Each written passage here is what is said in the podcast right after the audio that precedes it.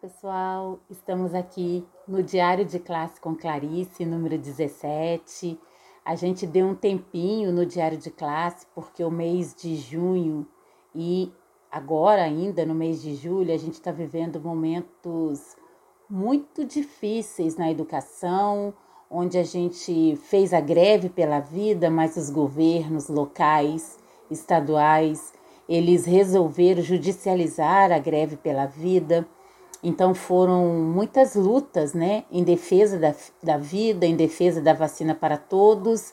E aí a gente se envolveu demais nessa luta da educação e tivemos que dar um tempinho no Diário de Clássico Clarice, mas a gente não para, né? E exatamente hoje, é, antecedendo aí alguns dias para o dia 25 de julho, né? O Dia Internacional da Mulher negra, latino-americana e caribenha, a gente não podia deixar de falar que esse dia, né, e não somente esse dia, mas especialmente é um dia que a gente rememora a resistência da mulher preta, rememora que a gente ainda vive num país de muita desigualdade de gênero e de classe, rememora que a gente vive no país de um governo extremamente machista, racista, homofóbico e que não quer mesmo fazer políticas públicas para os, o povo mais vulnerável e para as mulheres, especialmente. E para os negros, né? Não podemos deixar de falar que a gente tem um, uma pessoa totalmente desequilibrada na Fundação Palmares, indicada por um outro desequilibrado, que é o governo Bolsonaro, e que destrói, quer destruir a história do povo negro dentro da Fundação Palmares. Então a gente está num governo de barbárie, num governo de destruição da classe trabalhadora e, e dos direitos conquistados.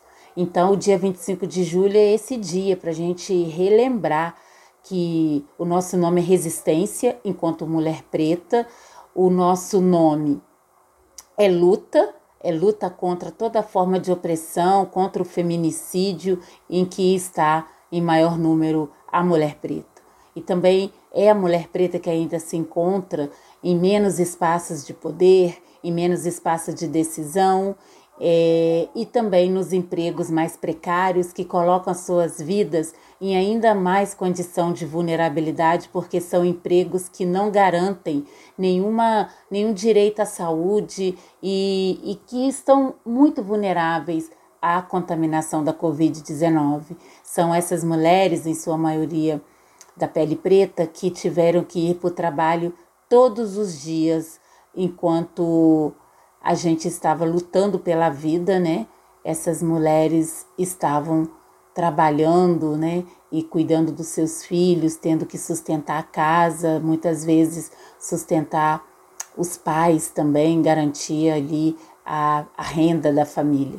Então, a gente pode dizer aqui que o privilégio de ficar em casa é um privilégio de poucas pessoas, é um privilégio de muitas, muitas pessoas que não pertencem à classe trabalhadora e poucas pessoas da classe trabalhadora puderam estar em casa resguardando a pandemia, né? Então, é, quem teve a garra, né, para lutar pela vida, não lutou só pela sua vida, como nós da educação. Nós lutamos pela vida dessas pessoas, né, garantindo aí a vacina dessas pessoas também que o tempo todo tiveram que sair das suas casas, enfrentar o vírus, né, e correr o risco de ser contaminado pela COVID-19. Então é por isso, por conta de essas pessoas não terem garantias de políticas públicas, né? E agora a gente está mostrando aí a CPI mostrando que poderiam muitas mortes, muitas mortes terem sido evitadas se não tivesse corrupção no governo Bolsonaro e dos seus aliados na compra da vacina. Então essas pessoas que morreram, que perderam suas vidas, poderiam estar vivas hoje, isso nos deixa com mais garra para lutar. É por isso que amanhã, no dia 24 de julho, a gente vai para a rua dizer fora Bolsonaro, fora sua quadrilha de genocida que mata o nosso povo e principalmente o nosso povo da pele preta. Então é por isso que a gente junta a nossa luta, a luta de pessoas brancas antirracistas também, que compreendem que as pessoas que mais morrem, que os corpos que mais tombam são os corpos negros.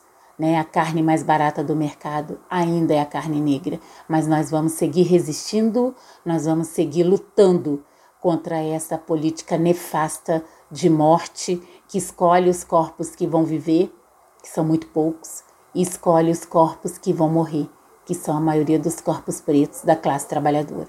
Então, fora Bolsonaro, fora seus aliados genocidas, vacina no braço e comida no prato. Nós vamos seguir resistindo. Viva as mulheres negras, viva as mulheres desse país que são antirracistas. Um grande abraço e até mais.